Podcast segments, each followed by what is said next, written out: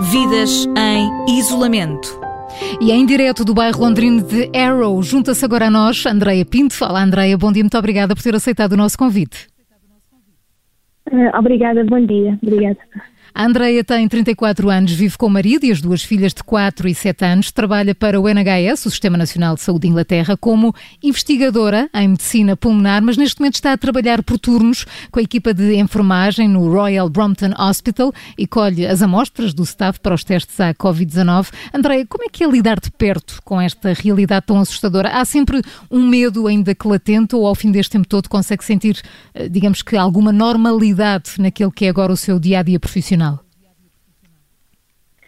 Um, bom, a questão é, uh, existem de facto uh, pessoas que estão muito, preocupadas, isto, tendo em conta o ambiente de trabalho que se vive, existem pessoas que estão mais preocupadas, que vivem uh, um pânico mais iminente sempre, e existem pessoas que estão mais relaxadas. Eu acho que, na realidade, no Brompton, o ambiente não é um ambiente muito não vou dizer preocupante, mas não é muito estressante, não é mau, porque o Brompton não é um hospital que preste emergência, é um hospital de apoio à doença, ou seja, é um hospital que faz apoio aos cuidados intensivos destes, destes doentes. Os doentes, quando são recebidos no Brompton, já vêm com um quadro clínico uh, mau, não é? já precisam ser tratados a nível pulmonar, então uh, acaba por ser uma equipa que responde de uma forma mais localizada, de uma forma mais especializada. Eu acho que isso dá também ao Brompton numa série de, uma certa uh, bolha em que todos sabemos,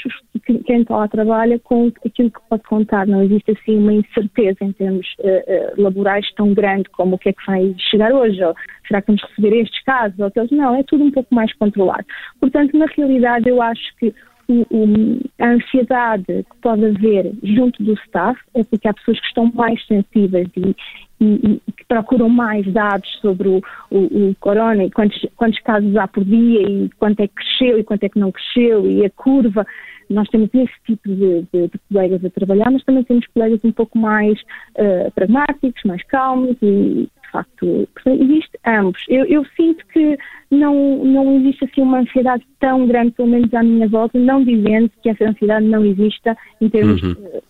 Do, do, país, sei. É mais daquilo que eu estou a sentir agora. É, é, diria que uhum. escreve bastante bem. Uh, André, ouvimos há pouco já que, que, tem duas filhas que são pequenas, uh, as escolas continuam fechadas. Em termos pessoais, como é que é, e familiares, como é que tem sido então gerir esta realidade? Um, no que diz respeito às escolas e às crianças, um, eu acho que, tal como em Portugal e noutros países, existem algumas escolas continuam a estar a receber crianças de, de key workers, pessoas que têm trabalho, têm que continuar a ir trabalhar. Uh, aqui no Reino Unido, praticamente todas as escolas fazem uh, esse serviço, ou seja, elas continuam abertas para receber durante um período de tempo, uma certa carga horária, as crianças destes trabalhadores. As minhas filhas são, mas esse, são fazem parte desse grupo de crianças, elas continuam a ir uh, durante a manhã para a escola onde, onde, onde estão, onde normalmente têm aulas, que agora não têm, mas continuam a ir fazer atividades, estão lá, elas e mais cerca de outras seis crianças, são um grupo muito, muito pequeno, em que o staff da escola vai rodando a cada 15 dias, ou seja, 15 dias estão o staff assintomático, ou seja, pessoas que não têm sintomas, ao fim de 15 dias, mesmo que não têm sintomas, estão substituídas por outras 15 pessoas que vêm fazer uh, um novo, novos 15 dias também assintomáticas, ou seja, a escola está a, a, funcionar neste tipo de, de, sistema.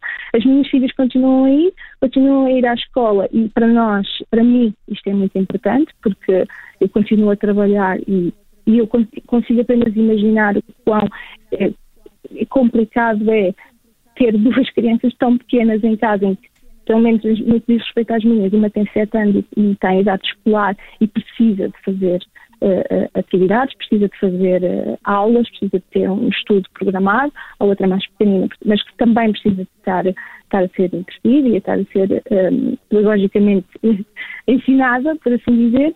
Uhum. Um, mas no que diz respeito à minha situação pessoal, isto é o que está a acontecer. Elas continuam a ir durante de segunda a sexta-feira, e à tarde tem, tem homeschooling, tem eh, estudo acompanhado com, com, connosco. comigo e com o pai. Portanto, e, portanto, estão, estão a conseguir, pelo menos, gerir essa questão, até porque não estão, uh, pelo menos a Andreia não está em teletrabalho. Andreia, esta manhã o, o, o, Reino Unido está a acompanhar, os britânicos estão a acompanhar o regresso ao trabalho do primeiro-ministro britânico e houve, enfim, todo um acompanhamento à doença, ao internamento, aos cuidados intensivos de Boris Johnson. Isso de alguma forma serviu para condicionar ou chamar a atenção de uma forma mais intensa para, para os riscos desta pandemia entre os uh, cidadãos britânicos?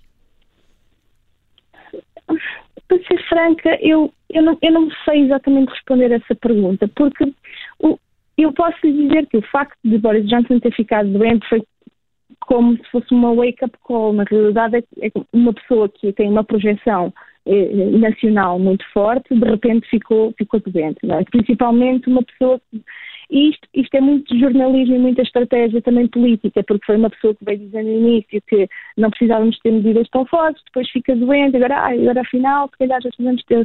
Na realidade, parece-me que isto é um bocadinho um jogo político uh, mais, no, no que diz respeito a esta projeção do estado de saúde de Boris Johnson.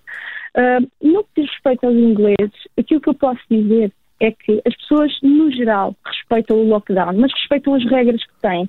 Se as regras são que podem sair uma vez por dia para ir fazer exercício, eu posso lhe dizer que há pessoas que esticam um pouco as regras e dizem, ok, eu posso sair uma vez para fazer exercício, então vou ficar na rua, vou sair de casa às nove da manhã e vou voltar a casa às duas da tarde, só saí uma vez e agora voltei e vai andar na rua. Portanto, isto é uma forma de, de dizer, não, eu estou a respeitar o meu lockdown, mas com, com, alguma, com alguma saída de, de, de estratégica aqui. Mas isto para dizer o quê? Sim, teve, muita, teve muito acompanhamento mediático o facto de ele estar, estar doente, mas eu, no meu, eh, pelo menos no, nos meus, uh, uh, no meu grupo que está à minha volta, as pessoas que eu consigo alcançar termos não, não senti que isso tenha criado nenhuma, nenhuma, nenhuma diferença em termos comportamentais.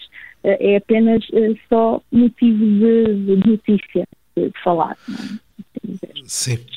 E, e André, agora prepara-se já um regresso à atividade, acontece em muitos países, o Reino Unido também já, já se fala dessa possibilidade. Como é que espera que sejam agora os próximos dias? Uh, eu penso que nos próximos dias ainda nada vai acontecer, porque só na próxima semana, por volta do dia 7, é eu acho que vai haver um, um, um anúncio das possíveis medidas de de reduzir o lockdown. Neste momento não vai haver grande diferença. Claro que para a semana já se considera, e a partida vai acontecer a não ser que haja um segundo pico, eh, a abertura das fábricas eh, para a próxima semana. Um, o que, é que eu, o que é que eu acho que, não agora, mas quando isto começar a acontecer, eh, o regresso à normalidade não vai ser um regresso à normalidade de agora desligamos o interruptor de Covid e podemos voltar todos ao normal. Obviamente que não. Tal como nos outros países, isto vai ser um, um, um algo gradual, não é?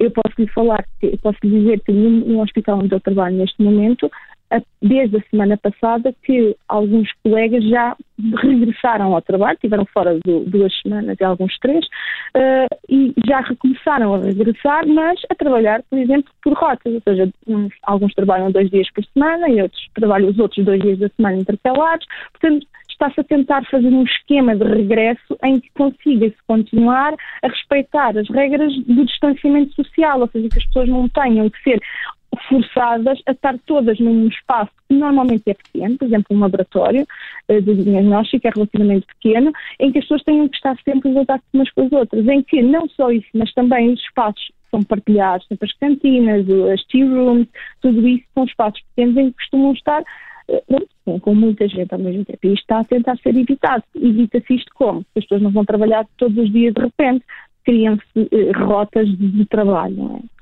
E eu acho que isto vai, vai acontecer uh, para, muitos, para, para, muitos, para muitos locais de trabalho uhum. e, e, e, aqueles que continuarão a conseguir trabalhar a partir de casa vão conseguir continuar a trabalhar a partir de casa ainda durante algum tempo, o que eu pessoalmente acho que faz sentido se conseguir, se conseguirem uh, com, um, isso às obrigações familiares, etc., combinar isso com a, sua, com a sua estratégia familiar. Eu acho que, na realidade, é, é este o caminho seguinte, vai-se vai trabalhando nessa, nessa base. Andreia Pinto, em direto de Harrow, perto de Londres. Andrei, muito obrigada por ter estado em direto na Rádio Observador. Votos que tudo Nada, corra pelo melhor consigo e também com toda a família. Amanhã, no Vidas em Isolamento, vamos até Montmorency, em França, saber como têm sido os dias da fisioterapeuta Isabela Grela, de 27 anos. Se tiver histórias de portugueses que estejam a viver esta pandemia fora de Portugal, envie-nos mensagens de voz ou escrita para o 913 961 556. 913 961 556. Vidas em isolamento.